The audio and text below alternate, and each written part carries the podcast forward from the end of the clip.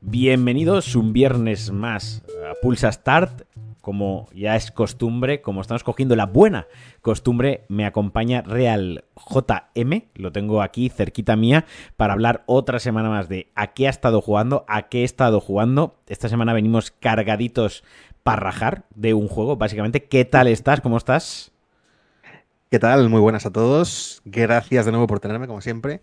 Eh, semana de sentimientos muy encontrados, ¿eh? Un juego muy decepcionante y otro muy ilusionante. Pero ahora comentamos. Antes, antes de seguir eh, y antes de que yo haga promo de mis mierdas, haz promo tú de las tuyas, porque te, secuestro aquí todos los jueves y qué y y menos, ¿no? Y qué menos. Nada, muy, muy rapidito. Eh, me podéis seguir en X, que ya no es Twitter, me podéis seguir en X barra realjm, como suena, y en twitch.tv barra realjm. Stream una vez que hago muy poco, pero bueno, si echáis un follow tampoco cuesta dinero, ¿sabes? Eh, estaba poniendo porque vamos a. Estamos en directo, ya sabéis, esto lo estáis escuchando.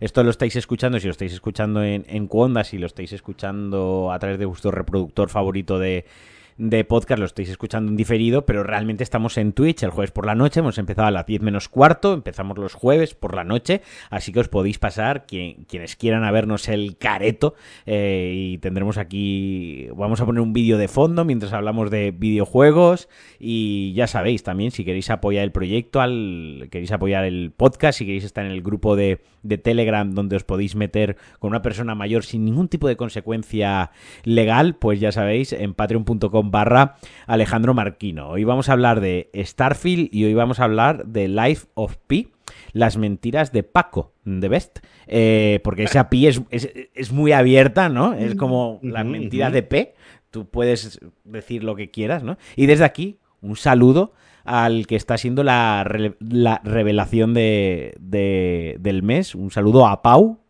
que también nos escuchará aquí. Un besote y un abrazote que sabemos que le gustan mucho los Souls, eh, que vicia muy bien y que le pegue un repaso a su padre tremendo. Así que nada, vamos a, vamos a hablar de, Starfield. Como decía, los que están en directo voy a poner un... literalmente, eh, voy a hacer ya la transición, ¿vale? Eh, estoy poniendo Starfield Gameplay en, en el navegador de YouTube eh, eh, y me están saliendo aquí eh, un montón de cosas, ¿no? tiene una review, primeros 60 minutos, mira, con primeros 60 minutos... Vegeta 777 en ¿Cuánto dura? O sea, 8 horas, vamos a poner, a poner este vídeo, le voy a quitar la voz y lo vamos a ponerlo aquí de, de fondo a Vegeta 777.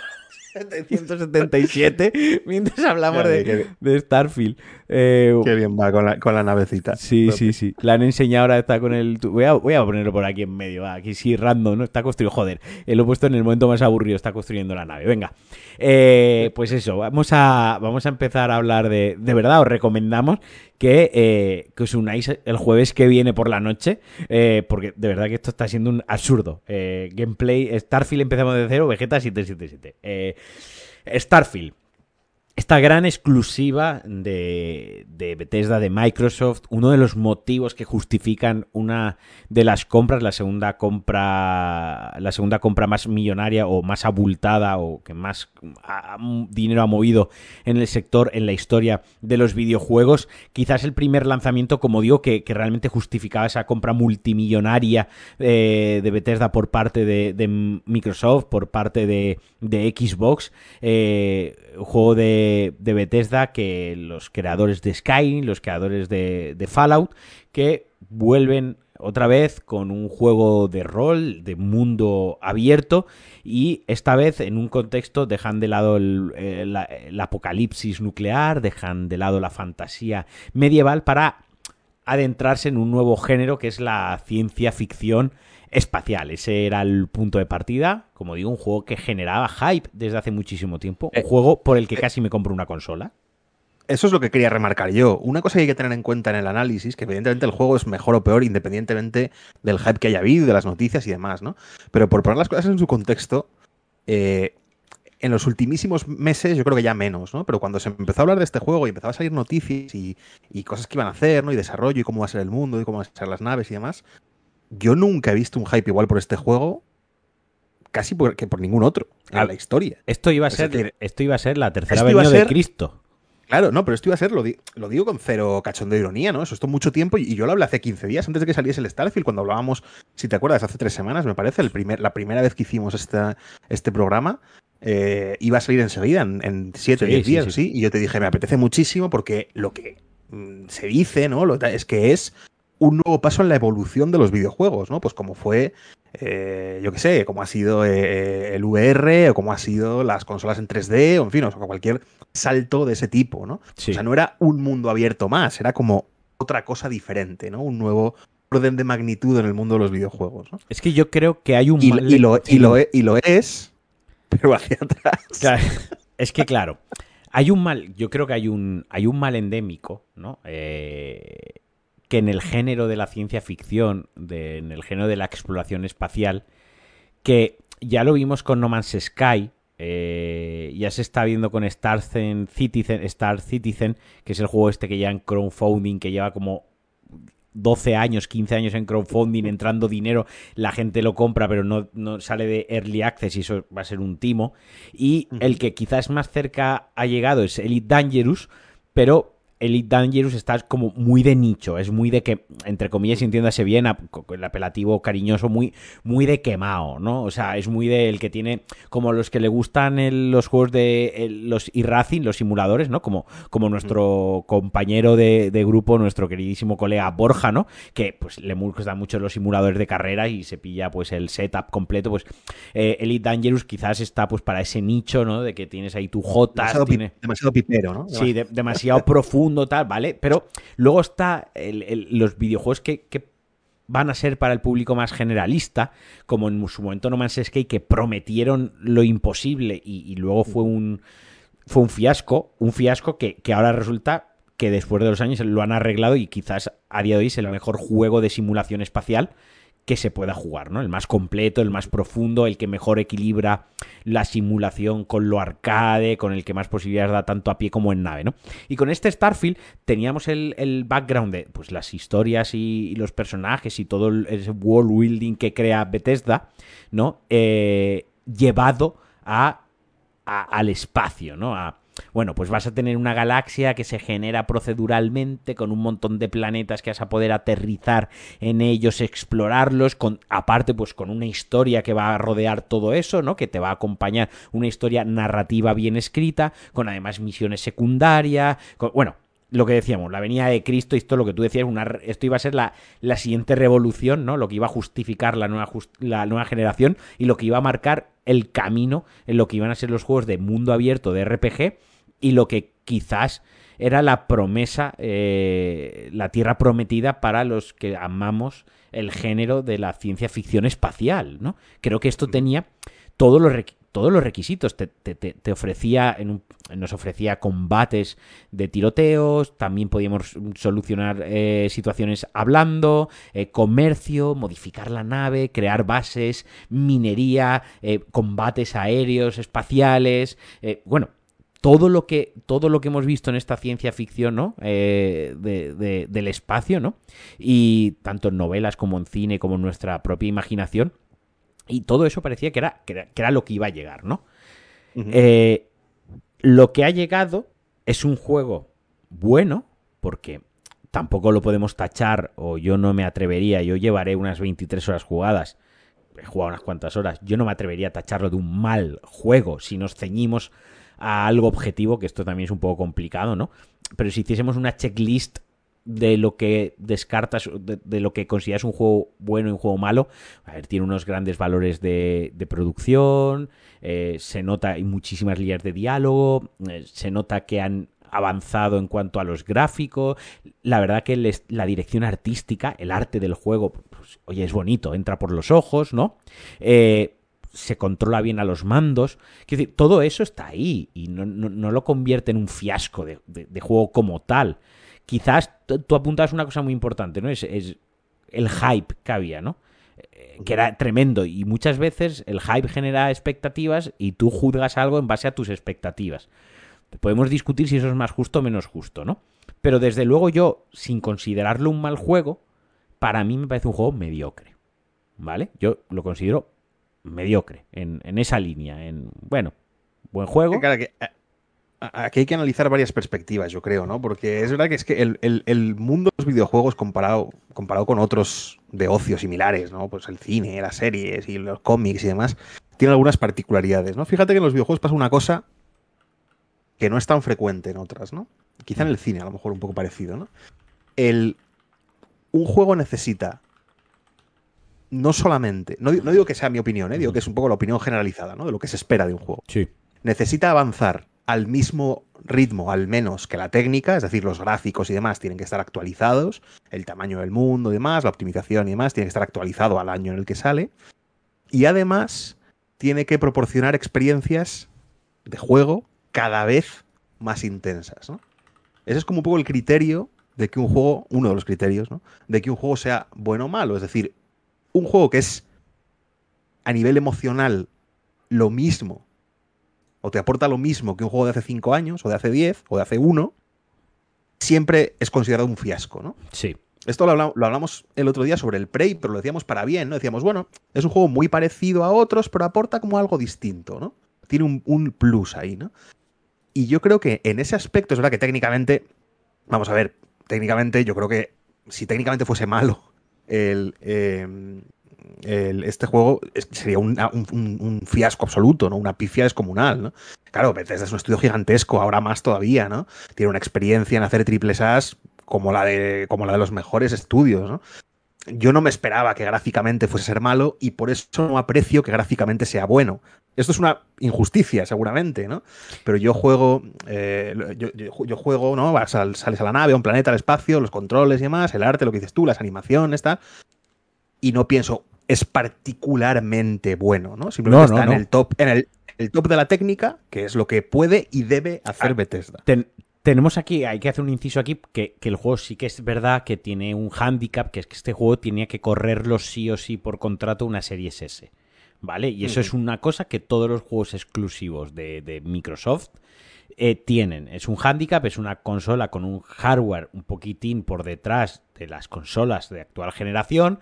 Y si tú tienes que hacer que el juego funcione perfecto, lo mejor posible y que la experiencia de usuario sea buena, estás lastrando estás obligando al estudio pues a hacer ciertas concesiones, a, invertir recursos, que al final es tiempo, es dinero, ¿no? En hacer que eso vaya, ¿no? Lo digo porque, como tú dices, técnicamente, o sea, si tú te coges a lo que es lo técnico, el juego no, no, no destaca en nada, no tiene ninguna tecnología. Lo que utiliza muy bien insisto, es la dirección de arte. Lo que utiliza muy bien es que tú estés en una luna, ¿no? Y tú estés viendo una, lo que sería, o la estrella de, la estrella de ese de ese sistema, pues el Sol, ¿no? Por ejemplo, ¿no? Y estés viendo el Sol, cómo se pone y a la vez sale otro planeta por detrás y ves un, un desierto rojizo que a lo lejos es una montaña, ¿no? Eso es dirección de arte, eso es tener gusto para recrear esas estampas que son flipantes, pero realmente luego lo gráfico, pues hombre, no tiene unas expresiones faciales que diga, hostia, me cago en Dios, esto no lo he visto en ningún sitio, ¿no? O unas animaciones de cuando les dispara, o cuando se mueve tu propio personaje, muy robótico, ¿no? Eh, o una sombra, o por ejemplo el Cyberpunk. Cyberpunk eh, es otro de estos juegos que, que, muy a coalición de lo que estamos hablando, que generó un hype increíble. Ahora luego acabar el programa hablando un poquito de él, por, porque hoy se ha actualizado y hoy ya por fin es un buen juego. Es otro de esos juegos que ha necesitado tres años para acabarse y redimirse y ser lo que prometieron o estar muy cerca.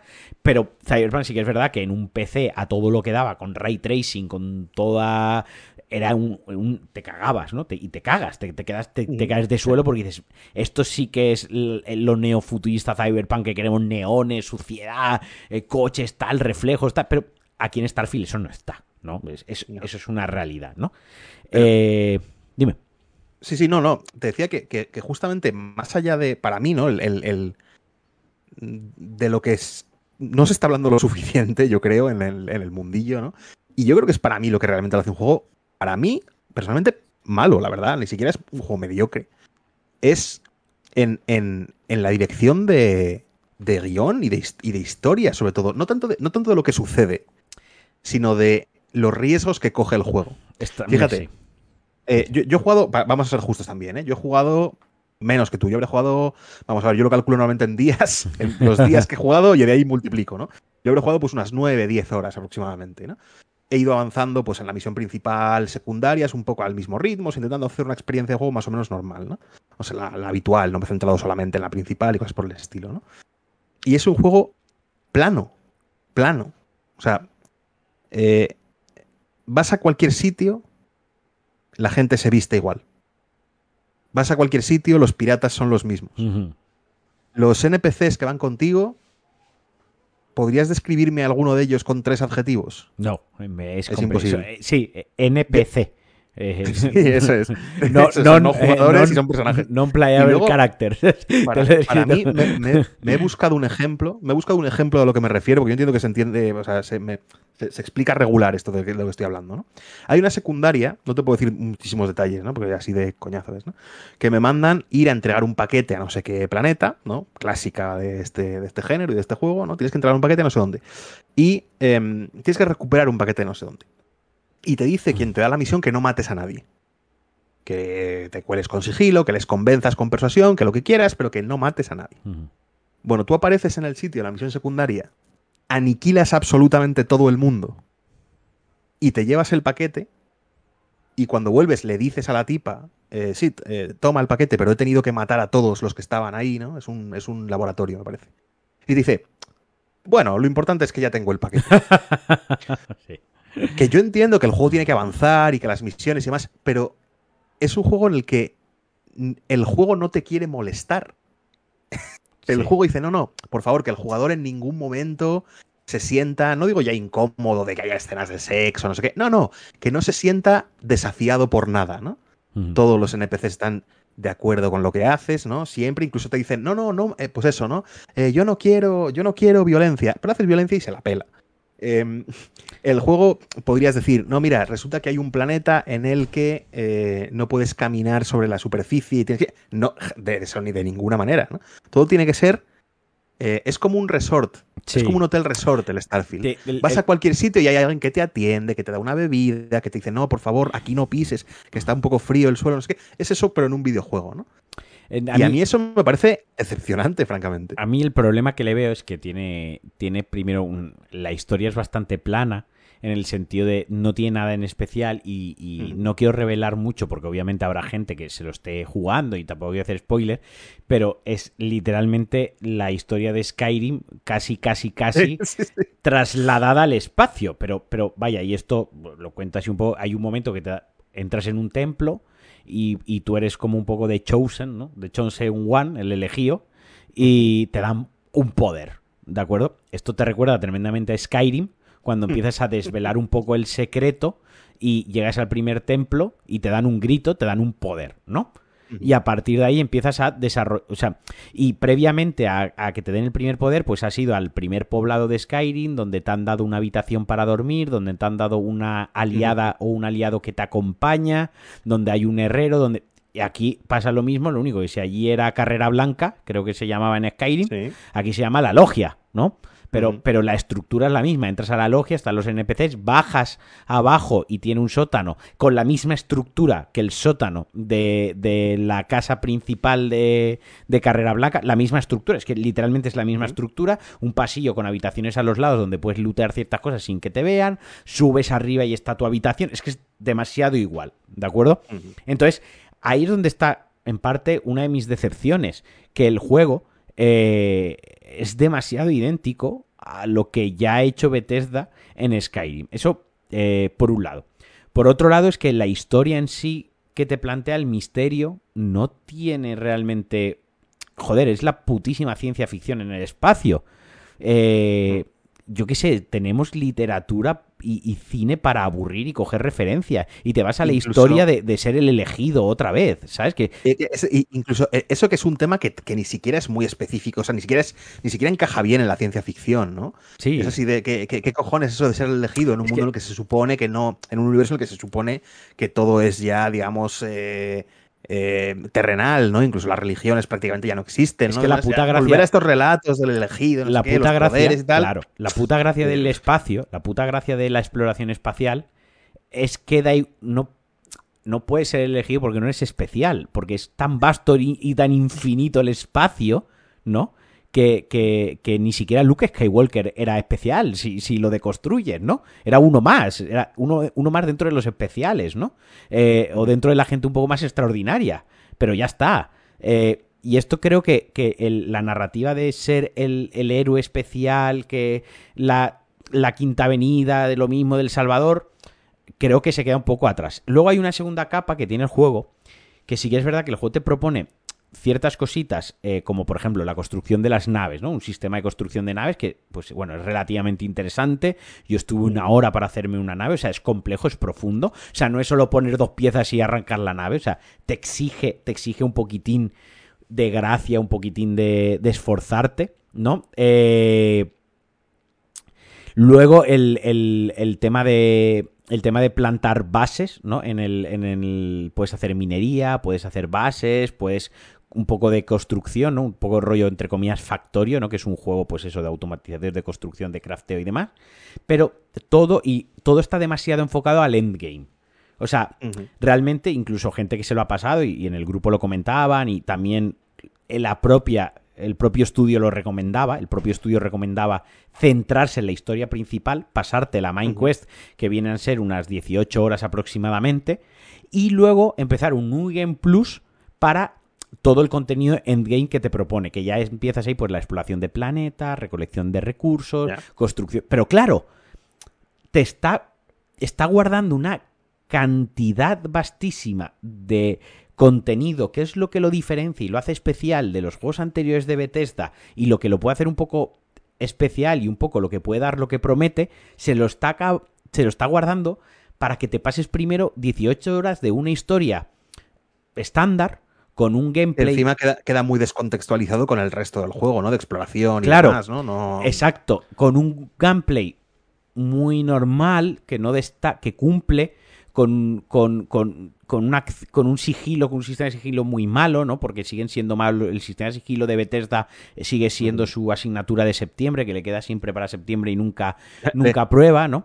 Eh, le, quedan unas, le quedan unas cuantas, porque hay algunas cosas. Eh, o sea, el sistema de combate sigue siendo horroroso. Sí, sí, sí, el combate cuerpo a cuerpo es horroroso. y el es... combate cuerpo a cuerpo es lamentable. Claro. Pero fíjate, me gusta me menos que en Skyrim todavía. Es verdad que, claro, Skyrim al ser medieval, ¿no? Al ser medieval fantástico, hace mucho más énfasis en el, en el combate cuerpo a cuerpo, ¿no? Que, se, se, que el se, guarda demasiadas cosas para un. Mira, ahora, por ejemplo, que insistimos, estamos en directo, en el chat nos están diciendo a mí, después de acabarme ayer el juego, no me apetece nada ese New Game Plus.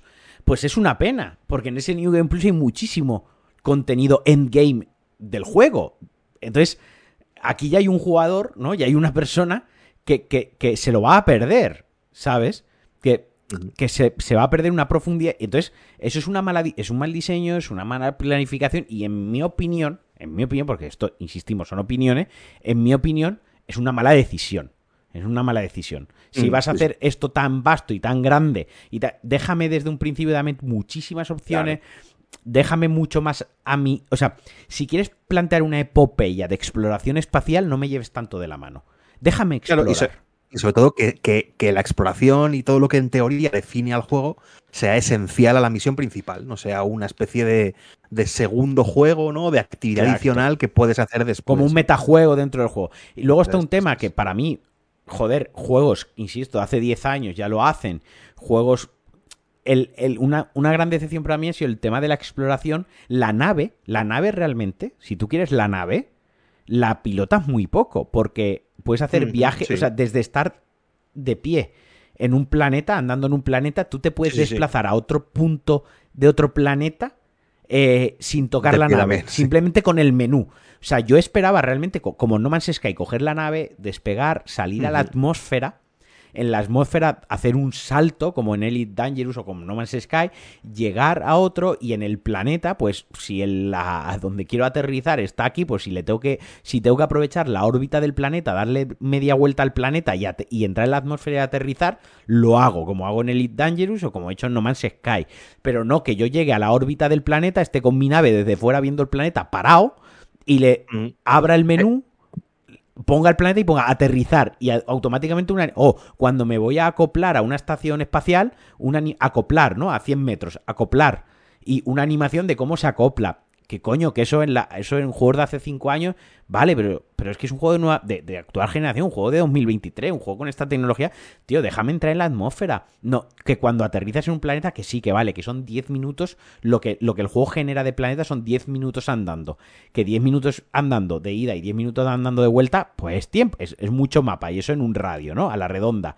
Pero, joder, déjame despegar la nave si yo veo que aquí no hay recursos o que aquí hay unos animales que me están reventando, déjame que yo despeje, despliegue, eh, despliegue con mi nave, me recorra un ratito la atmósfera y desde la nave Mm. observe una zona donde hay unos recursos, donde hay agua, donde, yo qué sé, recursos líquidos, una beta, una mina, un no sé qué, aterrice y ahí siga Sí, intentándolo, pero, ¿no? pero es que luego los planetas también son aburridos.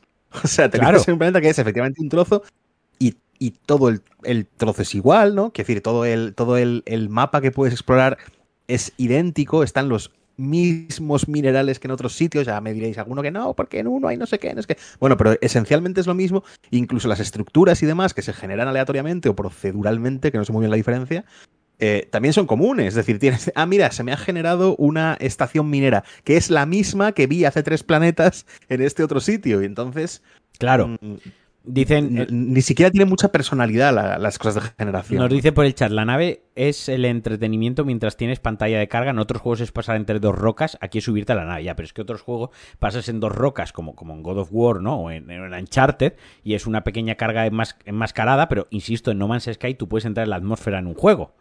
Te puedes bajar a pie, recoger tus minerales, matar dos bichos, pelear, entrar en una, en una fábrica, subirte a la nave y volverte a la puta órbita. Y eso lo haces del tirón. ¿Me explico? Y aquí, en un juego, yo esperaba un poquito más, un poquitín más de profundidad en ese aspecto, ¿no? Esperaba que de verdad potenciasen muchísimo más el tema de la, de la exploración espacial y sentirme realmente en la nave mucho más perdido, no tan llevado de la mano, en plan de, toma, explora la galaxia, eh, aquí tienes unas orientaciones con una brújula o tienes unas... Pero luego, sin embargo, el mapa, por ejemplo, otra de mis quejas, la interfaz del mapa cuando estás en una ciudad, ¿no? Es tremendamente Correcto. malo. Horrible. Bueno, Pero, no existe, ¿Qué cojones? O sea, O sea, ¿qué cojones? Te pone, es una cosa de puntitos y te, te- te dice, sí. Te, te orienta hacia dónde hay algo, pero no es el mapa, que eso ya lo tenía Skyrim y eso ya lo tenía Fallout, el mapa de una ciudad donde abre y te pone, aquí está la tienda, aquí está el no sé qué, aquí está el no sé menos. Aquí no, aquí han in- involucionado, pero escúchame, que estás en el putísimo futuro, que el mapa tendría que ser mega ultra holográfico, ¿sabes? No puede ser que Skyrim, que es fantasía medieval, tenga un mapa mejor que el que tiene eh, eh, eh, coño, Starfield para las ciudades, ¿vale? sí, sí, sí. Y luego el, el- el- el sistema de- del mapa de es cero user friendly, cuando el- el- te tienes que acostumbrar a saber que hay como subcapas en, la, en los mapas espaciales, ¿no? Que está primero toda la galaxia, luego está el sistema, luego está la órbita, ¿no? Como que tiene como... Y te tienes que familiarizar con eso, ¿no? Y luego aterrizar en el planeta. Luego tampoco es un juego nada intuitivo, los menús y demás son como bastante incómodos, ¿no? Para viajar, lo que dices tú, ¿no? El viaje rápido, por ejemplo, de un sitio a otro, pues te obliga a clicar al final, pues eh, 10 o 12, 10 o 12 botones distintos, ¿no? Salir, no, y ahora este sistema, y ahora este planeta, y ahora este sitio y demás. Tampoco es un juego que, digamos, eh, te permita ser ágil en ese sentido, ¿no? Hay No, como no. una. Luego he visto, he visto que está modeado. Una cosa que me ha puesto nerviosísimo es que hay como un pequeñísimo delay en, en saltarte diálogo. O sea, no puedes Sí. saltarte el diálogo instantáneamente. Hay como que esperar eh, un tercio de segundo o así, ¿no? Para saltártelo. Empieza la frase, saltártelo, empieza la frase, saltártelo. Y son detalles de ese tipo que al final dices, bueno, eso no, no, no voy a definir un juego porque tenga un delay de 0 o 3 segundos para saltarte una animación, ¿no? Pero cuando estás Pero- jugando, pero te van echando haciendo. para atrás, ¿no? No, pero cuando, es verdad que cuando estás jugando, estás Sí. diciendo, eh, eh, no, no es intuitivo, no es cómodo, ¿no? Y no es emocionante tampoco, que es para mí lo que te he dicho antes, el pero más grande, ¿no? El viaje espacial, y repito, y alguien me dirá, no, es que en realidad la sensación sí que es esa, porque el espacio, no sé qué, no sé qué, no sé cuál, ¿no? No, no sé, Yo salgo si han al- ido al espacio que nos lo cuenten, yo no he ido. No, sí, sí, sí. No, pero tú sales al espacio, tú sales al espacio en la nave. Y tienes un, un sistema, ¿no? El motor, al que le puedes asignar más puntos o menos, y cuantos más puntos muy asignes, pues más FTL, rápido. muy, fe- muy FTL, FTL. sí, efectivamente. Más rápido, más, más lento vas, ¿no? Y entonces yo digo, venga, pues eh, voy a poner un poco de escudos, un poco de tal, no sé qué. Pues el motor me lo invento a 50 quacks por segundo, o la velocidad que sea, ¿no? Y digo, ah, no, eh, solo voy a viajar, pues voy a quitar todo de escudos y todo de las armas y voy a ponerlo solo a motor. Y, hace, y dices, y acelero hasta 200. Y la sensación es idéntica. Sí. No hay una sensación de estar volando por el espacio, hay una sensación de estar constantemente parado en el espacio. Sí, sí, porque la- no, por eso mismo, porque como no puedes entrar en la órbita de los planetas, da igual que tú vayas con el turbopropulsor, que el planeta siempre lo ves igual de... O sea, Lo ves igual. lo que en el espacio te da esa sensación que si juegas a No Man's Sky o juegas a Elite Dangerous, te da esa sensación real de que estás eh, viajando rápido es porque te estás acercando al planeta y el planeta cada vez lo ves más grande. Y si te estás acercando a una estrella vas a morir porque la radiación y el calor te va a destruir la el casco de la nave, ¿no? Y aquí, claro, como no tiene ese sistema de que entres en la atmósfera, que siempre estás en la órbita, da igual que tú le des al turbo hacia el planeta, que, que el planeta siempre va a llegar un momento que tú, por así decirlo, la- lo, lo vas a ver igual de grande, ¿no? Es, un, es un- una, una imagen, un JPG, ¿no?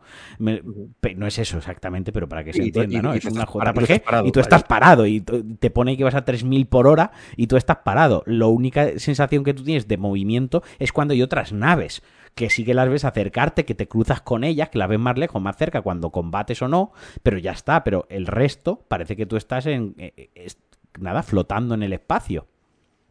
Inclu- incluso en, en situaciones de combate espacial, casi parece más que tú estás como una especie de, de torreta inmóvil, ¿no? O sea, Sí. tú estás en una, en una torreta y vas girándote para disparar a, a- a naves y demás, y eliges el tipo de arma y no sé qué, pero en realidad tú no estás maniobrando, eh, eh, haciéndoles un looping para ponerte detrás, no sé qué. Tú estás quieto y, se- y te vas girando para irles disparando a un sitio u otro, Bien. ¿no? Esa es desde luego la sensación que da al jugar, ¿no? Sí. Es decir, esa parte de, de exploración espacial, de esa parte de piloto espacial, no de exploración espacial, eh, también está muy muy sosa, muy muy eso, muy muy muy plana, muy muy aburrida, vaya. Mira, comentan en el chat, y ya vamos a ir cerrando con Starfield, que ya lo hemos dado por todas partes, que con Skyrim, con más años y no tantos planetas, la sensación de exploración Cero planetas, de hecho. es mil veces mejor que en Starfield. Y sí que es verdad, Sí, en sí, Skyrim sí. la sensación esa de exploración de cuando salías, cuando salías del tutorial de la cueva, ¿no? Que te. Que se te abría y tú veías ahí la montaña nevada, el bosque, el, el que te acompañaba te decía, bueno, yo me piro, yo me piro, que te vaya bien, ¿no? Eh, Sí. te dejan mucho más abierto a la aventura y a la exploración desde el principio. ¿Sabes? Y, y te- y- y podías bajar hacia la izquierda, que es hacia el primer pueblecito que te encontrás, pero podías irte hacia la derecha y a ver qué coño pasaba, ¿no? Y aquí está como más guionizado, ¿no? Y ya por último, en mi última queja, Ángel me cierra el podcast, Ángel Jiménez me va a cerrar pulsar hasta porque a él le está flipando Starfield eh, y él tiene el botón de, de cerrar el, el- el podcast. Eh, es que todo lo que ha enseñado eh, fueron. eh, todo lo que enseñó Bethesda y Microsoft son un hijo de puta. Porque todo lo que lo enseñaron era a 30 frames, ¿no? Pero empecé con la calidad al máximo. Pero claro, como en consolas no iba a correr a más de 30 frames, no, no existía esa posibilidad, no, no, no existía. Lo que hicieron fue enseñarlo todo a 30 frames, pero con los eh, presets, con los ajustes de PC, ¿no? En plan, a 4K, la sombra, o sea, todo lo que da el ordenador, pero capado a 30 frames, ¿no? Porque tú al final la consola va a jugar a 30 frames. Pero luego haces una comparativa de la versión de consola y la versión de PC, a, a máximo de gráficos, aunque sea 30 frames, los dos, y hay una gran diferencia. Y también, pues, creo que deberían haber sido un poco más transparentes y haber enseñado más la versión de consola, puesto que iba a ser muy jugada. Aún así, hay que reconocerle una cosa a Starfield. Es un juego que ha alcanzado, creo que, el millón de ventas. eh, Siendo un juego que está en Game Pass. Ojo, que el Sí, juego ha vendido. sí. O sea, el juego se ha vendido de putísima. Aparte está en el Game Pass, el juego se ha vendido de putísima madre. Hay muchísima, muchísima, muchísima gente que ha comprado el juego a precio retail, a precio completo, pese a estar en el Game Pass. ¿Será mejor o peor juego? A nosotros no nos ha gustado, a otra gente le ha gustado muchísimo, pero el mérito lo tiene. O sea, desde luego Sí. la campaña de marketing y, y- y lo bien que vendieron el juego, eso no se lo quita a nadie. Y luego hay una cosa también interesante que dice, di- dice cosas buenas de Starfield y malas de Bethesda seguramente, que lo que sí que es verdad, y ya pasó con Skyrim exactamente igual, eh, tiene pinta de que el, el peor Starfield es el que conocemos ahora. Es Sí, decir, dentro, sí, de, sí. dentro de un año va a haber shaders distintos, va a haber mods, va a haber eh, cosas de la, de la comunidad seguramente, eh, Bethesda no, se toca, no tocará una mierda, ¿no?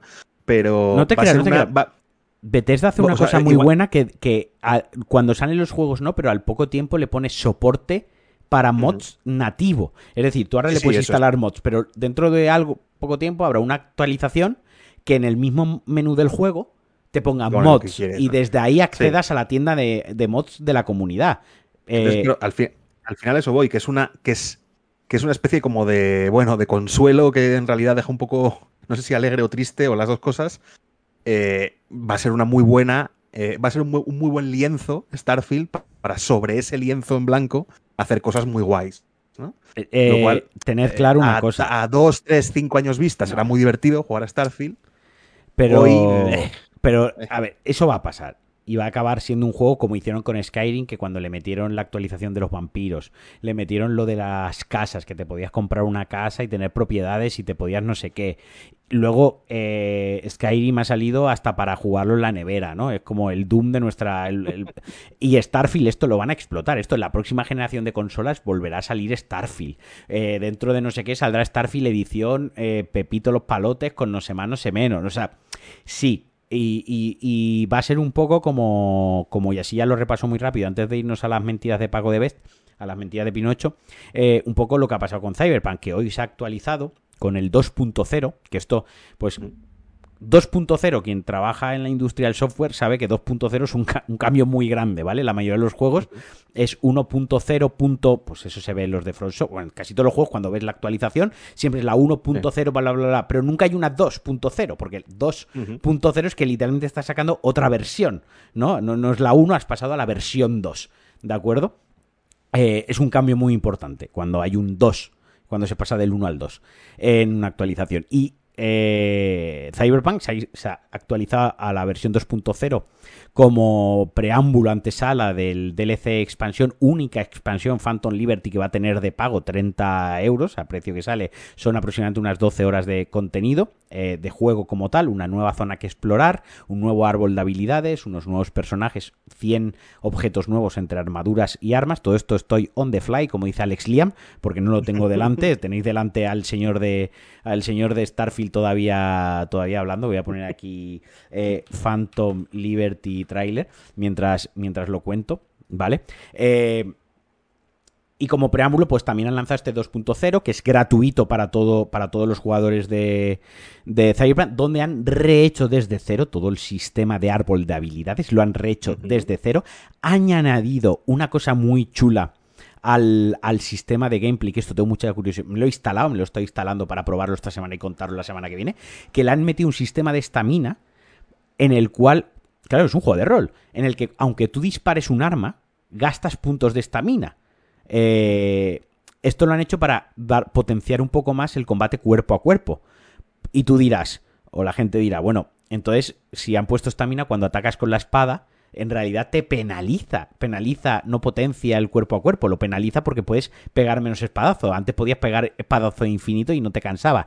No, aquí lo que han hecho, el sentido de todo esto es cuando tú vayas a enfrentar a un enemigo que lleva una escopeta, pues la escopeta solo puede disparar tres. Me lo invento, ¿eh? No lo he probado. Hablo de lo como han planteado diseñado el sistema. Es la escopeta puede dispararla solo tres veces hasta gastar la estamina. Entonces, si yo voy con un arma cuerpo a cuerpo, esquivo los tres tiros y hasta que él se le recarga, ya no digo recargar el arma, digo la estamina para poder disparar, yo me puedo acercar y, y, pegarle en el lomo con una vara, ¿no? Eh, entonces lo han, claro, han intentado balancearlo para que hagas builds cuerpo a cuerpo que sean competitivas contra los enemigos que atacan a distancia. Entonces, ya acabo muy rápido porque en serio, yo no lo he probado. Aparte han añadido un nuevo modo de ray tracing, le han metido nueva tecnología del SS, la han actualizado, bla, bla, bla, la polla, la polla en vinagre. Lo probaré esta semana, la semana que viene lo comentaremos. Y ya sí, pasamos a Life of Pi, el juego que se lanzó el día 19, el martes 19. Eh, juego que está en el Game Pass Day One. También tú lo estás jugando en, en tu PC donde el Jedi Survivor va perfectamente. Yo lo estoy. Yo lo estoy jugando en PlayStation. Lo he pillado en Play por, porque paso muchas horas delante del PC, porque estoy jugando Starfield en PC, porque voy a jugar Cyberpunk en PC, estoy jugando Armor Core en PC, estoy pues jugando muchas cosas en PC. Me apetece jugar algo también en la consola, si no me paso todo el día entre trabajar, podcast y jugar, me paso el día aquí metido, ¿no? Cuéntame, que cuéntanos un poquito, va. Eh, a mí, yo, yo, yo es que soy muy extremo para, opiniones de este tipo. Eh, a mí me está encantando este juego, me está encantando. Eh, mucho más que lo que cuando dices un juego me gusta mucho, pues varios niveles más que eso, ¿no? Eh, llevo jugando es el típico, ese tipo de juego de que, sensación que de adulto ya se tiene mucho menos de estar por la calle haciendo la compra o en el trabajo, lo que sea, y pensando, a ver, a ver si puedo volver a casa pronto y me enchufo porque, porque le, le necesito seguir dando, ¿no? Mm, llevaré como, no es muy largo, he visto luego en estos eh, How Long to Beat y demás. yo acabo de eh, poner un vídeo, yo acabo de poner un vídeo que es full walkthrough, full game, 12 horas y media. Sí, yo, yo llevo, mira, llevo 7 horas, 8 horas me parece, y estoy literalmente en la puerta, o sea, ya veo, eh, veo la niebla, no sé, aquí no hay niebla en este juego, ¿no? Pero veo el, veo el, la vasijita de invocar espíritu y demás, o sea, ya veo el, el boss del acto 4 y creo que hay 11, ¿no? O sea, llevaré como un tercio así del juego más o menos, ¿no? Un poquito más. O sea, sí, al final pueden ser pues 20 horas, 18, 20 horas o algo por el estilo, ¿no? Y a mí me está encantando por muchísimos motivos. Me he apuntado aquí unas cuantas cosas que quiero remarcar pues sí o sí, que no se me olviden. Si me dejas hacer una pequeña introducción, el Life of es este Soulsborne. Quizás de los Soulsborne, todos los Soulsborne que han salido, o Souls-like, mejor dicho, todos los Souls-like que han salido, quizás este es el que más se aproxima eh, a una mm. obra de Front Software. Estos son palabras mayores, pero... me, gusta, me gusta que no has dicho a qué obra, porque es Claro. un poco engañoso. Es un poco engañoso. Por eso, por eso. quiero decirlo porque ellos mismos, el estudio que lo desarrolla, que si no estoy metiendo la pata y estoy hablando de cabeza y os pido disculpas porque no me lo he preparado como debería, porque he estado jugando al juego, porque mi vida también tiene unas horas limitadas, creo que es coreano el juego, ¿vale? Ellos mismos, el estudio, ha reconocido que su principal, su principal, que no única, su principal inspiración es Bloodborne.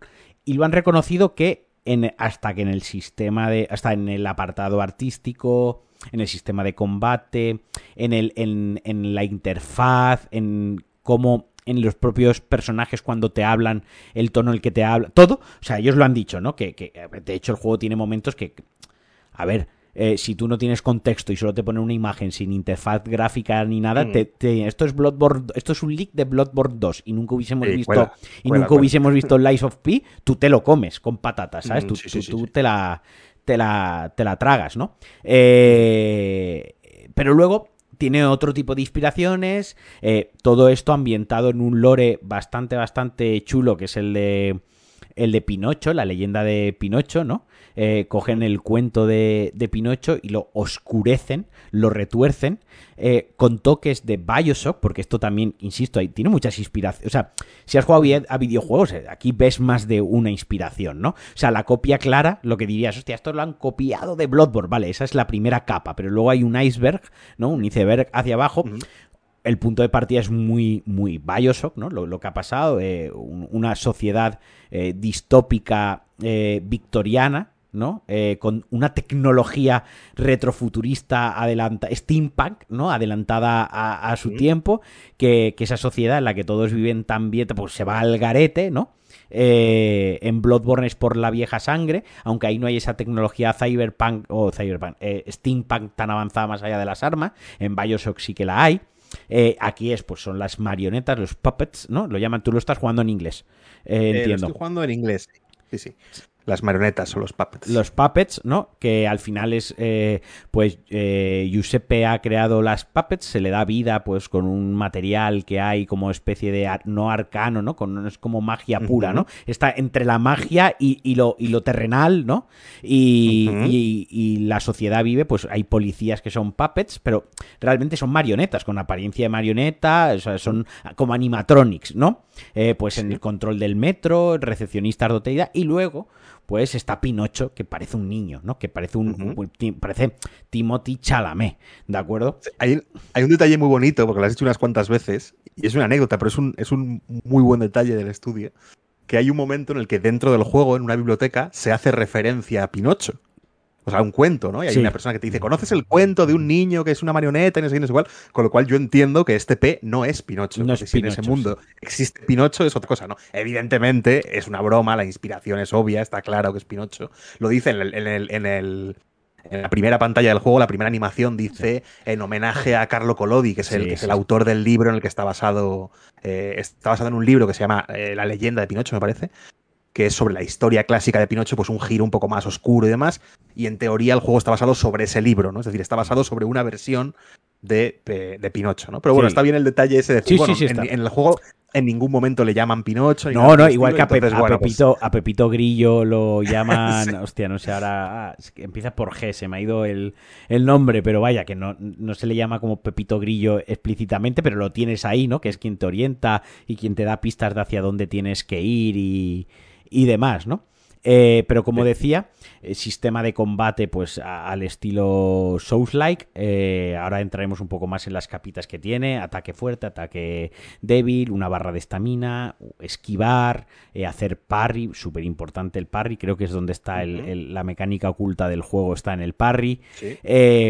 un movimiento muy, muy Souls, ¿no? en el sentido de cómo se mueven los enemigos, cómo te mueves tú, cómo corres, cómo, o sea, corres con el círculo y le vuelves a dar el círculo para saltar, que eso es de Dark Souls de 2013, ¿sabes? O sea, eh, quiero decir que es que ni se han tapado, ni se han tapado en, eso, ¿no? Eh, en, los enemigos tienen la barrita arriba roja, pero luego tiene esa segunda capa que es que los enemigos tienen una barra invisible de estamina. ¿no? Que cuando les haces parries perfectos, les vas bajando la estamina, porque te puede, aquí puedes bloquear ataques, pero siempre comes daño. Y ahí rescatan una mecánica de Blood. Es que me encanta cómo han hecho un mix aquí de mecánicas, tío. Porque cuando bloqueas, comes daño. Pero te da esos dos segundos para atacar y recuperar el daño. Al igual que en Bloodborne, cuando te atacaban y te quitaban vida, tenías unos segundos para recuperar la vida. Aquí es bloqueando. Pero si haces un parry perfecto, no te quitan vida, paras el ataque y encima desciendes lo que sería la postura o en la estabilidad del enemigo. Pero no como tiene. En como en el Sekiro. Como, en, Sekiro o como en Armor la diferencia, la diferencia es que no ves la barra. Ahí está, por eso digo, es una mecánica. En Sekiro ves la barra, ¿no? Cómo se va llenando y aquí pues te la imaginas. Eh, está como oculta, ¿no? Esa mecánica la tiene como oculta, te la, o sea, oculta no porque te la explica, pero la barra no la ves. Lo que te, te, a mí, para mí es un acierto porque eh, digamos que entre comillas te pone en la presión. Para mí, insisto, esto habrá gente que ya, pues yo prefiero la barra de Sekiro porque veo cuándo, cómo voy, ¿no? Para mí es un acierto porque hace que no sepas cuántos parries perfectos le tienes que hacer. Claro. Sino, tengo que hacerlos todos. Eh, o tienes que elegir cuánto arriesgarte, cuándo atacar más, cuándo menos y demás. Sí, porque no es tan obvio. Eh, hmm. Quizás para mí, hasta lo que he jugado hasta ahora, el peor feeling porque ya digo, eh, ahora hablaremos de sus bondades porque este nos ha gustado, pero quiero decir algo que no sé si tú lo compartes conmigo. Tú sí que has jugado a los Dark Souls, eh, aunque no hayas jugado Bloodborne, has jugado a los Dark Souls y no sé si has jugado Sekiro, pero lo que te voy a decir lo, vas a, el y lo vas a entender. ¿Te has dado cuenta que cuando ruedas por el suelo no hay un ruido de que estás rodando por el suelo? Pruébalo luego cuando lo juegues. Ah, porque a mí, pues a mí eso me ha, me saca es, una, sé que es una estupidez, sé que es una pollada, ¿no? Y, habrá gente que ahora nos esté escuchando. Ahora estará Ángel diciendo, pero hijo de puta, no le has perdonado a Starfield cosas que están guapísimas y a este, eh, o sea, de, Starfield todo te saca, y aquí es la volteretita que no hace el ruidito, vale, pues aquí es eso, ¿no? Pero en, en Dark Souls cuando tú ruedas escuchas la armadura contra el suelo, ¿no? Y te da la sensación esa de, joder, eh, estoy rodando con cacharros metálicos encima, ¿no? Y si tienes menos peso, cuando ruedas haces menos ruido. ¿no? Que es como que te está dando una pista de si estás haciendo el fast roll o no, tal cual. Aquí Pinocho cuando rueda, eh, o Pi, perdón, cuando rueda no hace ningún ruido no hace ningún ruido. Y entonces me sacó un poquitín de la experiencia porque hubiese molado que le hubiesen metido una, un sonido de, joder, pues haber grabado una persona haciendo una voltereta contra el suelo, el propio roce del cuerpo contra el suelo, o de la espada, del sable o del estoque, un pequeño sonido metálico, ¿no? Que sí que se lo han puesto, por ejemplo, al choque de espadas. Cuando haces parry, cuando golpea ese, ese ruido, ¿no? Eh, que, que, no sé dónde lo oía hoy exactamente, decía, eh, todos sabemos que el ruido del choque de espadas lo, lo inventó Miyazaki, ¿no? O sea, antes de, eso no existía, ni en el cine, en ningún sitio nunca se había oído choque de espadas, lo inventó eh, Miyazaki, ¿no? Eso sí que está, pero me, ha falta, me falta ese pequeño feeling a veces de sentir eh, que eso, claro, Front Software lo tiene depuradísimo, faltaría más, ¿no? Pero quitando de eso, eh, dirección de arte del juego es increíble. O sea, el arte del juego es una putísima pasada. otra vez volvemos a, un estilo victoriano, ¿no?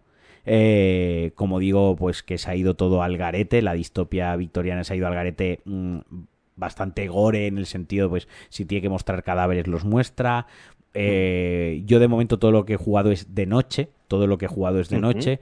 Eh, tiene unas estampas muy bonitas con pues también unos castillos, ¿no? El hotel, el hotel Kratz muy gótico, ¿no? Arriba de una montaña, que, que la luna detrás, ¿no? La ciudad, pues esas lámparas como iluminan.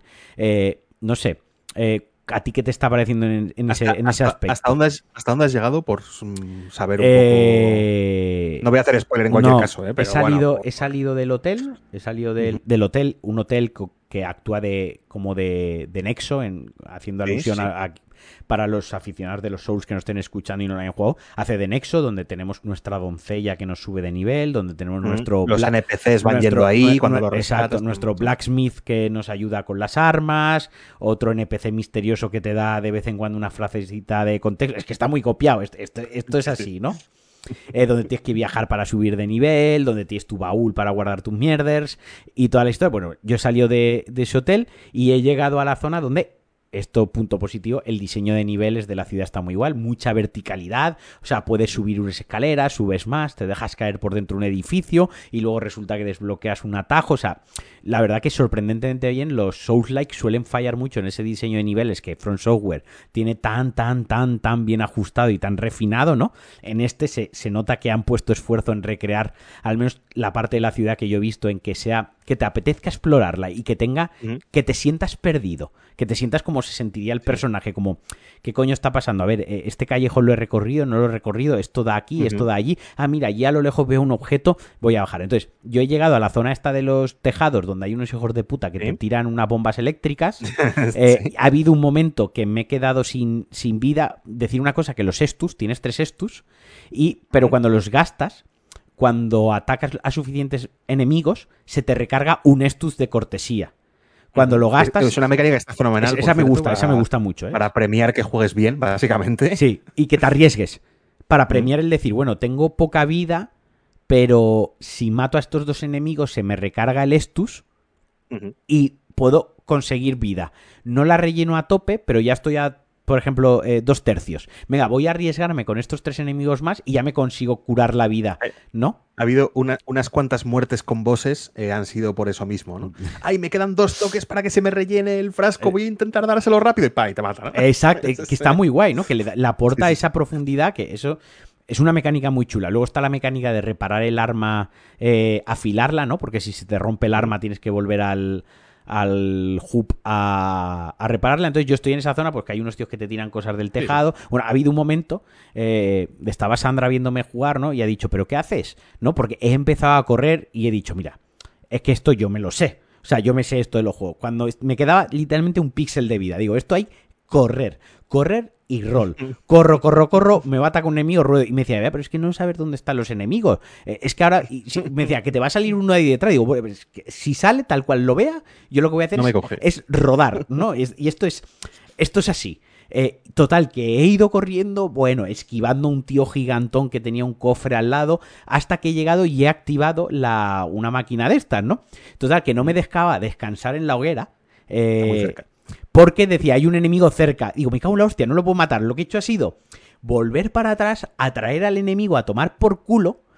Le he hecho la 13-14 con una puerta doble cabía. He vuelto a correr como un cabronazo a la hoguera. Y como ya estaba fuera del rango el enemigo, me ha dejado descansar, ¿no? Y he dicho, what the fuck. O sea, primera vez o muy pocas veces que un, show, un juego de, que no es de Front Software me acaba de dar una sensación, una experiencia que me dan los juegos de Front Software. Esa de, mira, in extremis voy a correr, si me matan ya volveré a, por, por, mis cosas, por las llaves, ¿no? Que se me han caído la llave y la cartera, ya vendrá por ellas. Pero yo corro, esquivo, eh, salto, me la juego, a este le hago la trama para intentar llegar a la hoguera la desesperada, ¿no? Y ha funcionado. Entonces, joder, es que digo, es que, que bien implementado y que bien le han cogido el punto, esto hijo de puta, los coreanos esto, que bien le han cogido el punto, tío, que han implementado todo esto eh, Súper bien. Háblanos del parry, que sé que tú lo tenías aquí apuntado. Eh, el, parry, vamos a ver, yo creo que la crítica principal que puedes leer por ahí, no digo la que le hago yo, la que vas a leer si te metes en foros, en críticas o lo que sea, es que el juego es muy difícil. Es lo que dice la, mayor parte de la gente, ¿no? Que esta es una crítica siempre universal en todos los juegos eh, Souls-like y los mismos de From Software y demás, ¿no? Porque siempre hay gente pues, que no se acostumbra a lo que sea, ¿no?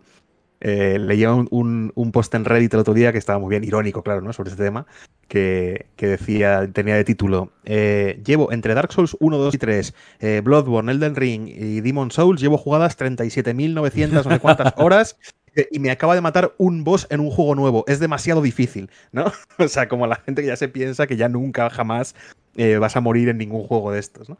Em, es que las, lo que yo, donde yo creo que crea un poco de engaño es que el juego te dice, la estética te dice Bloodborne, y el, y el sistema no es Bloodborne en absoluto, ¿no? Si tú juegas como, como al Bloodborne, como a cualquier otro eh, del, universo, vamos, de la saga Souls, Elden Ring y demás, eh, no, no te va a ir bien. Y te lo digo yo porque lo he probado, porque lo he probado durante bastante tiempo, ¿no?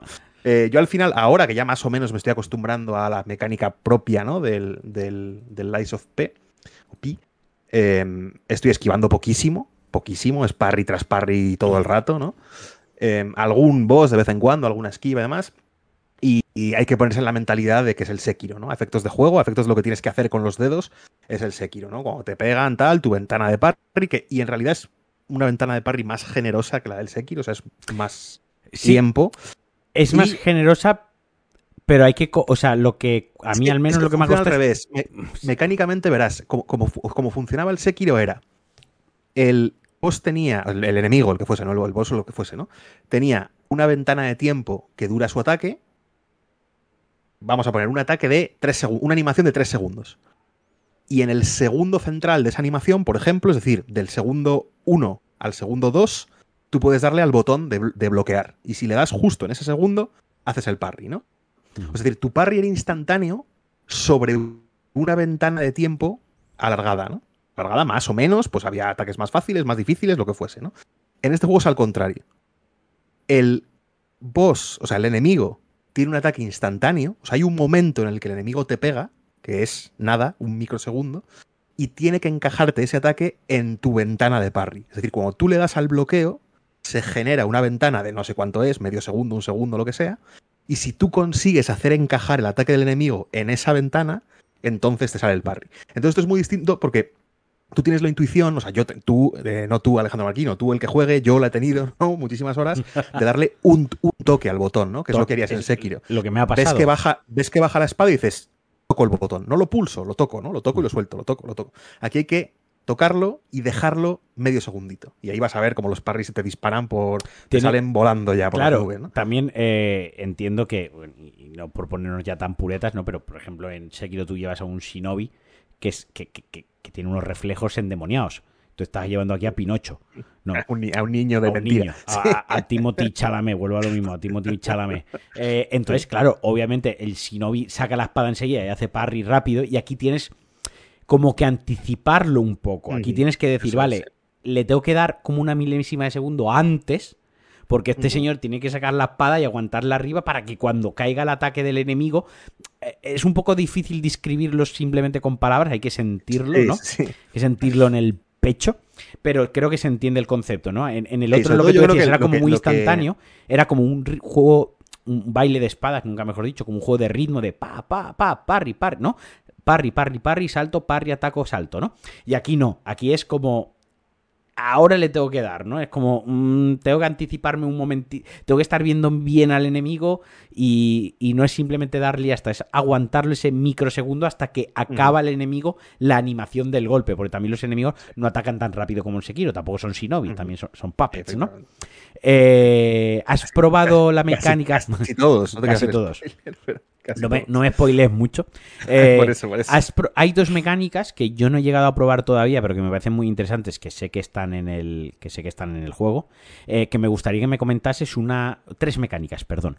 Una es la de desmontar y armar armas. Eh, ¿Está guay? Muy guay, muy muy guay. Le da profundidad. podríamos decir, podríamos decir que es una innovación en el género, porque esto no se había visto aún.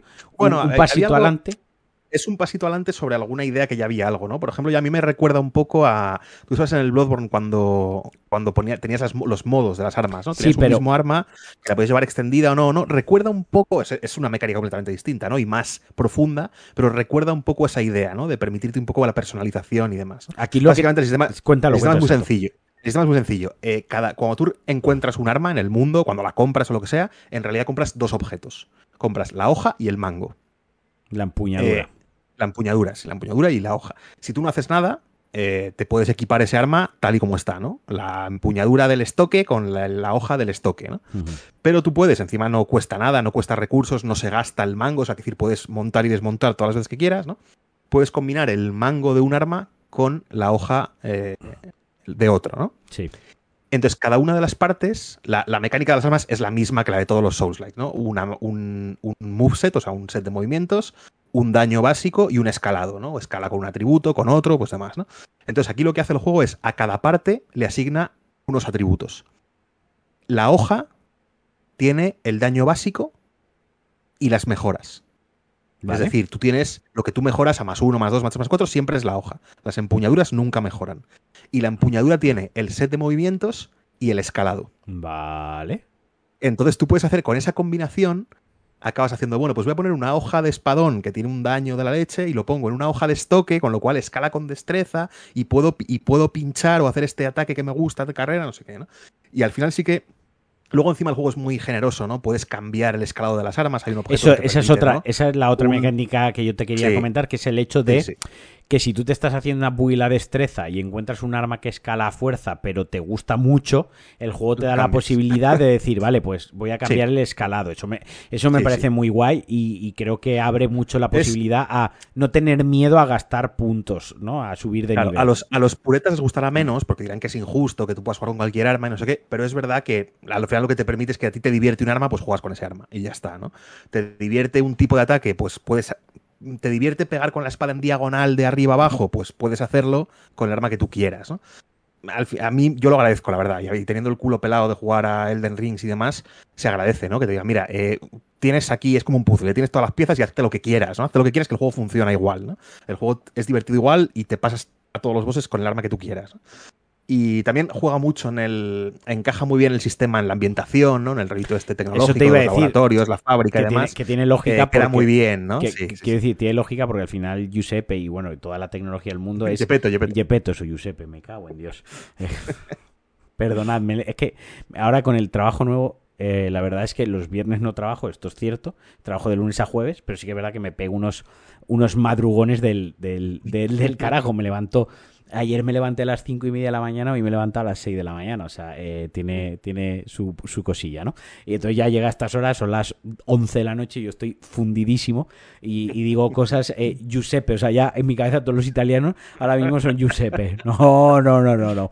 La, lo que decía que le viene muy bien esto de que son inventores, ¿no? Al final son inventores que han cogido piezas y han hecho pues marioneta. Pues el rollo este de pues también te invento y con piezas te hago la espada eh, o te haces mm, la otra de las cosas jugables, otra cosita que tiene, que es, eh, tiene tres mecánicas más que he nombrado muy rápido, es los brazos, yo de momento solo tengo el gancho, que me está viniendo muy bien, porque cuando veo un enemigo que tiene otro que digo, hostia, ahí en la esquina hay uno, pues me lo traigo para mí, le pego dos espadadas, o si veo que viene un perrón cabrón hacia mí, le tiro el garfio y me lo traigo, es decir, tienes brazos con habilidades que actúan muy similar a los brazos del Sekiro, que tú les ponías herramientas. Es decir, pues uno tira fuego, pues otro eh, es un gancho, pues otro, no lo sé. Luego habrá uno que tira electricidad. Me imagino que luego habrá uno que sea un escudo. No lo sé. Tal cual. Creo que son literalmente los mismos. Los mismos, sí. O prácticamente. Luego tiene otra mecánica que es que tú vas rellenando una barra de ataque especial.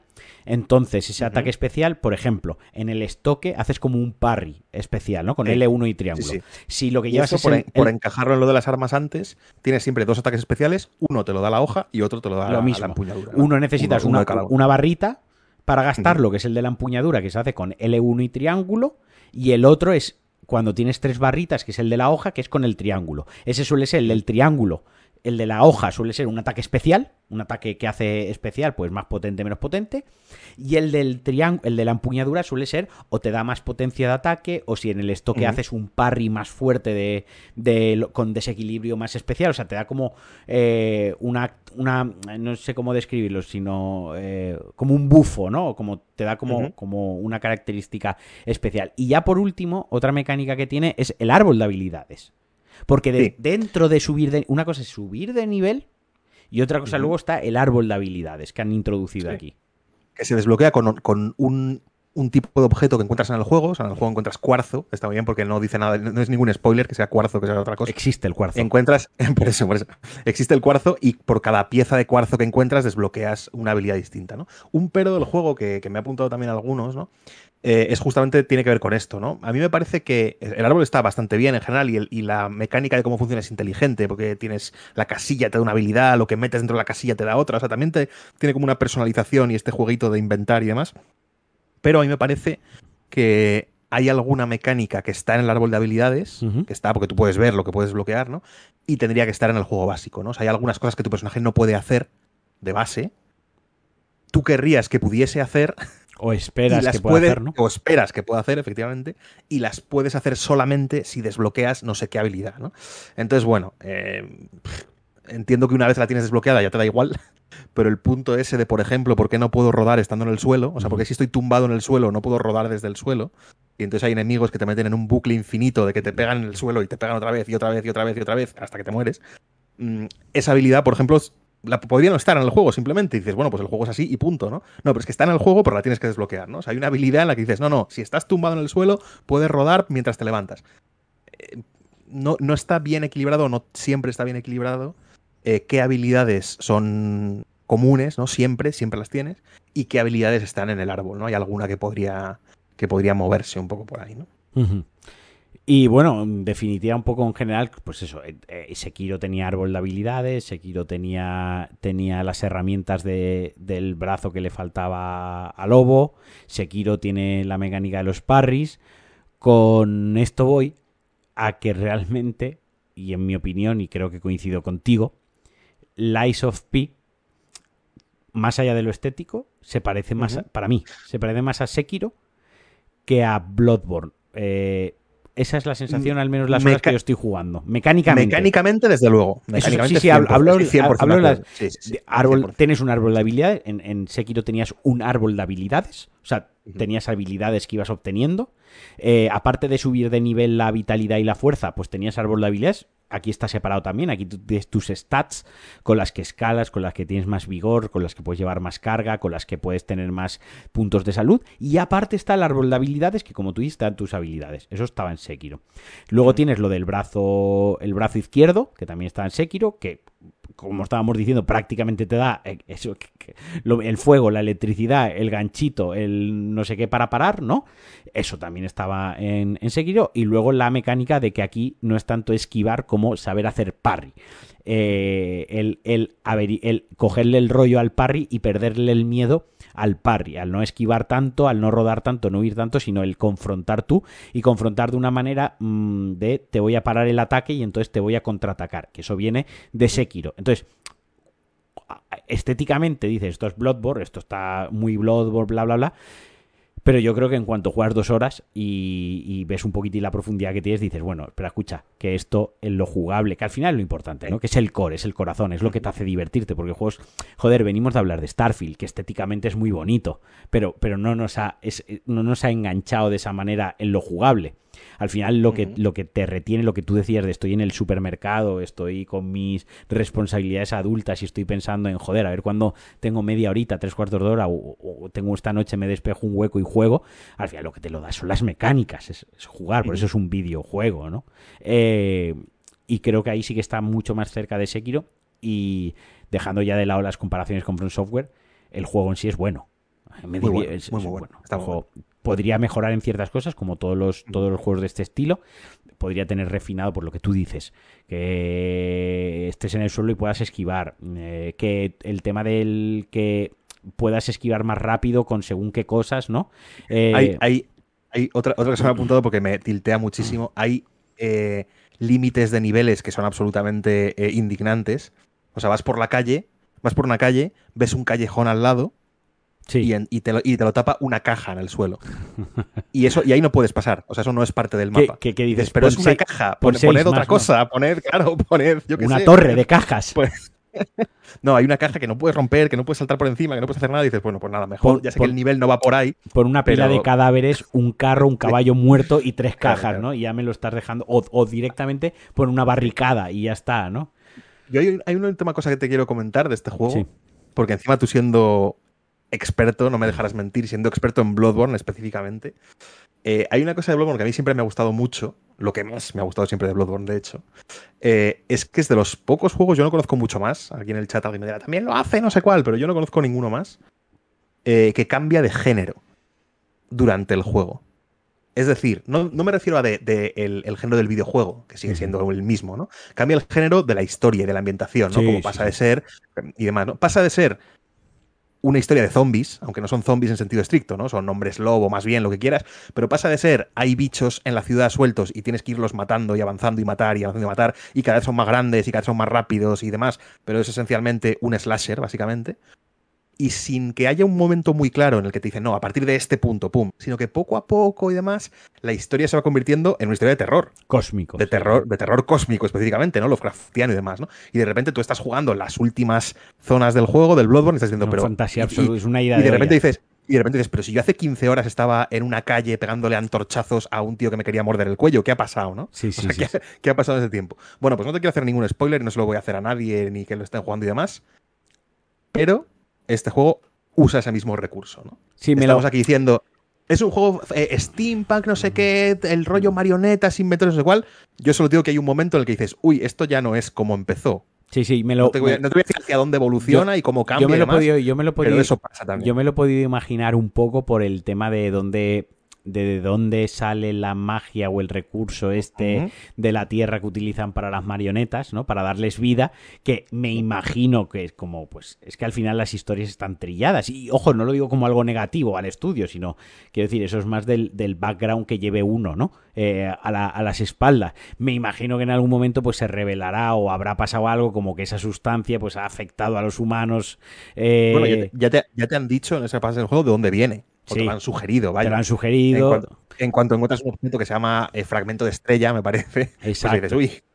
Y en algún momento, pues esto afectará también a los humanos y ya pues empezará a haber ciertas aberraciones dignas de las peores pesadillas o de los peores usuarios del grupo de Cliffhanger. Eh, y, y, dará ese girito, o sea, me lo imaginaba porque también te digo, si no, no te aguanta una historia de 14 horas solo pegándote contra marionetas, ¿no? Porque ya al final... Contra marionetas cada vez más grandes. Cada, vez más grandes y más retorcidas, pero no dejan de ser marionetas. Quiero decir, en algún momento tienen que dar ese paso a ponerte otro tipo de, de miedo delante o de terror delante o de enemigo, pues como tú decías, ¿no? Un poco lo que eh, en los Dark Souls no pasa tanto porque estás dentro de esa fantasía medieval y dentro de la fantasía medieval casi que vale todo, ¿no? Esto lo hizo un mago, ¿no? El, meme de esto lo hizo un mago, ahí la fantasía medieval vale todo. Eh, en Sekiro pues son shinobis y lo mismo, pues tirando de folclore japonés, vale todo. Pero sí que es verdad que en Bloodborne... Eh, usa, pues recurre mucho a Bram Stoker, eh, recurre mucho a, Lovecraft,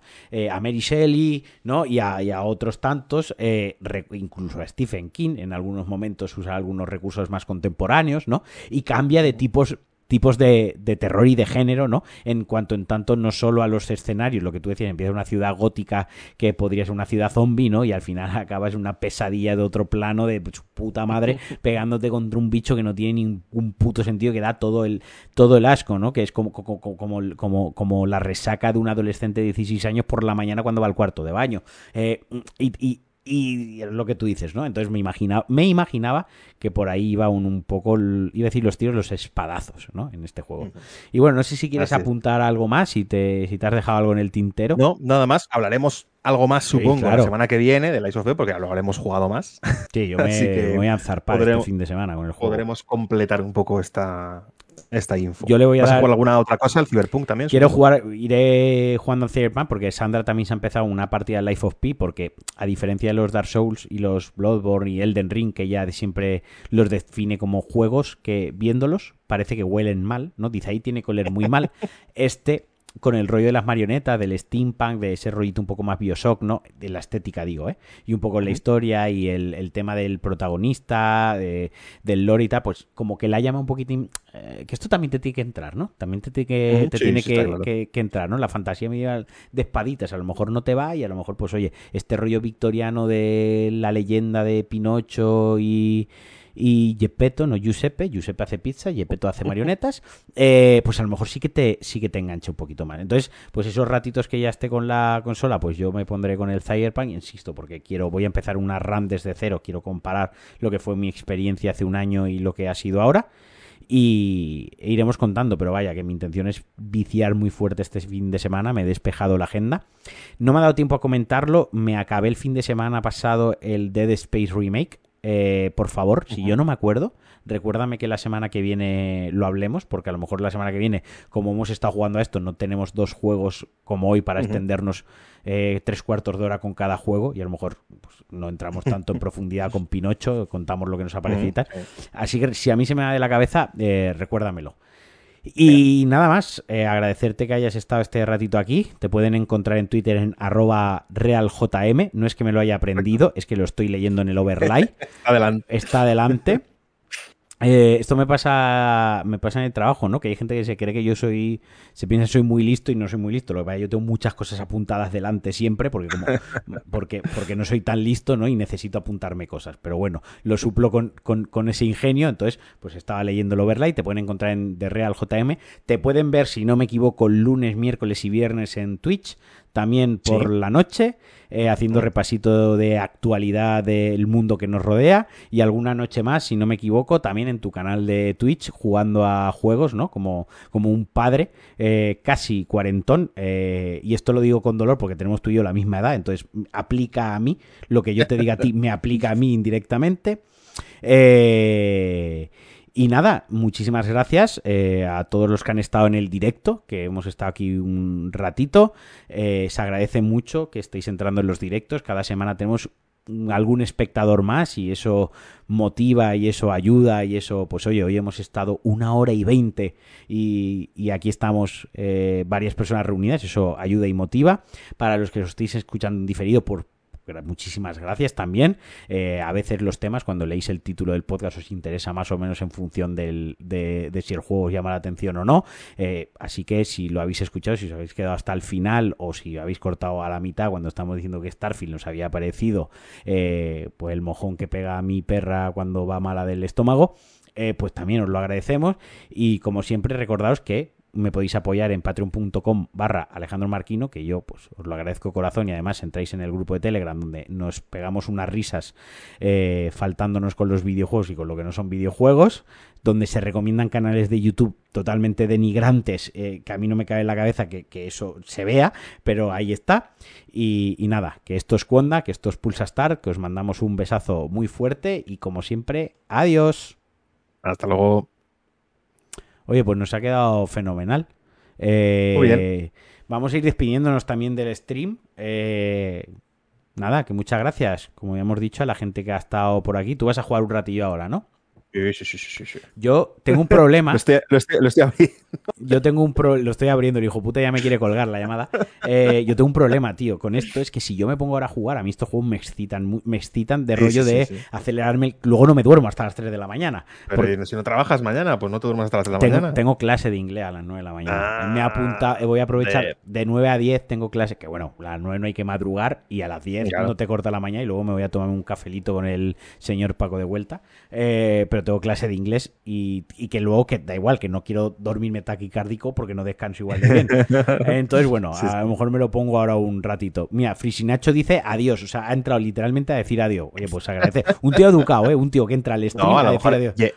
Llevaba todo el rato en el stream, pues que no ha hablado hasta Pues entonces es mal educado porque no ha dicho hola. O sea, es decir, eh, vamos a quedarnos con que es muy educado y nos ha dicho adiós. Venga, va, tío. Buenas noches a la gente del directo, buenas noches a ti. Eh, la semana que viene, más Pinocho. Adiós. Hasta luego.